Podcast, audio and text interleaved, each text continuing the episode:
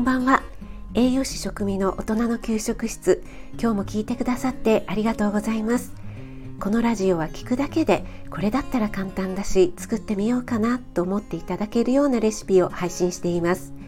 栄養や食材についてすぐに役立つミニ知識もなるべくわかりやすく配信しているのでぜひフォローしていただけると嬉しいです。YouTube、インスタ、Twitter もやってますのでそちらの方もよろしくお願いします。はい、今日は添加物どれを気をつけたらいいの？ということでいただいたレターの返信をしたいと思います。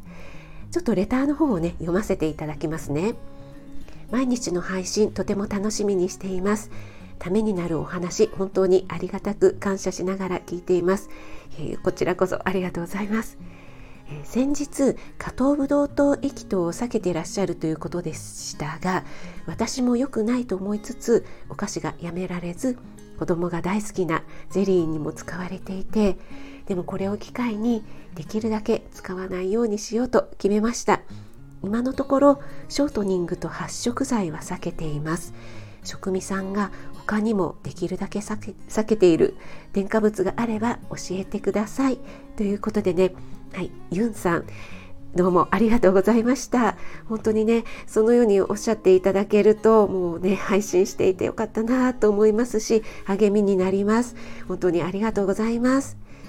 はい、添加物ね、気になりますよね。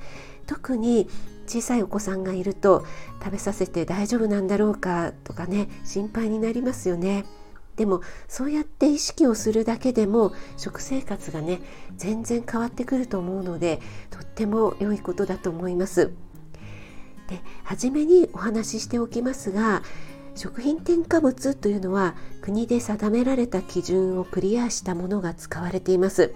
なので現在使われているものは安全だよと言われているものが、ま前提なんですよね。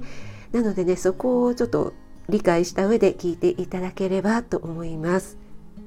私もね添加物が全て悪だとは思っていなくて添加物がなかったらねすぐに傷んでしまったり腐ってしまうものがたくさんありますから、まあ、これだけね便利に日持ちするものが手に入るっていうのも添加物のお金おかげなんだなと思っています。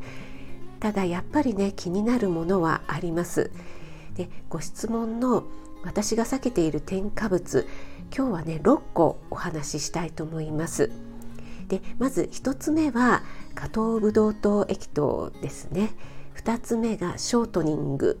これはトランス脂肪酸のことです。3つ目が発色剤。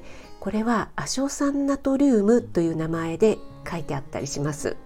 でここまではユンさんと同じですね。で4つ目ダイエット甘味料。5つ目着色料。6つ目防カビ剤です。でこの6つもね絶対にっていうのはねちょっと難しいので極力買う時は避けるようにしているっていう感じですかね。他にもあるんですけども今日はこの3つをご紹介しました。で理由をね簡単にお話ししますね。加糖ブドウ糖液糖は先日お話しした通り遺伝子組み換えのコーンを使っている危険性と糖質のね吸収がとっても早いので血糖値がね急激に上がってしまうっていう危険性があるということですね。で2つ目ショートニングトランス脂肪酸は使用をね禁止している国が多いです。日本はね禁止されていないんですがでね植物性の油に水素を添加して自然界にはない形にしているという油なんですね。ちょっと難しいかと思うんですが。でこれは市販のお菓子とかパンスイーツなんかにね結構含まれています。3つ目の発色剤亜硝酸ナトリウム。これはねソーセージやハムの色を良くするために使われています。ハムやベーコンを買う時は発色剤なしのものを私は選んでいます。4つ目ダイエット甘味料。これはね今甘いのにカロリーゼロってね結構多いですよね。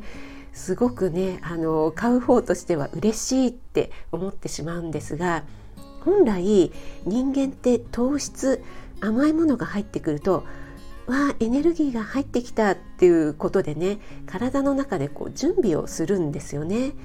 ですが甘いのにカロリーがないエネルギーにならないっていうことでねやっぱり体の機能的には混乱するっていうふうに言われています。5つ目着色料、えー、これは赤色104とかねありますよね。まあ、これは単純にちょっと色が怖いからなんですね。紅生姜とかねなんであんなに真っ赤にするんでしょうね。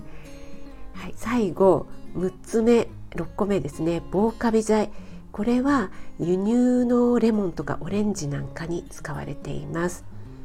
はい、本当にねざっとのご説明だったんですがこれらは他の医療関係の方や栄養士さんも要注意って言われている方が多いですね。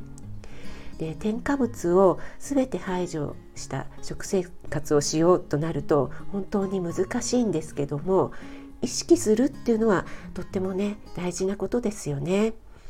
自分の体は自分で守らないとっていうことで食品を選ぶ力染色力をつけて賢い消費者になりたいですよね。ユンさんこんな感じでよろしいでしょうか？本当にねざっとになってしまったのでもしねご要望があれば今後ね何回かに分けて配信もねさせていただきたいと思っています。はい最後まで聞いてくださってありがとうございました。あなたが美味しく食べて美しく健康になれる第一歩を全力で応援します。少しでも役に立ったなと思ったらコメント入れていただけると嬉しいです。いいねだけでも押していただけるとね励みになって嬉しいです。栄養士食味がお届けいたしました。それではまた。Have a nice dinner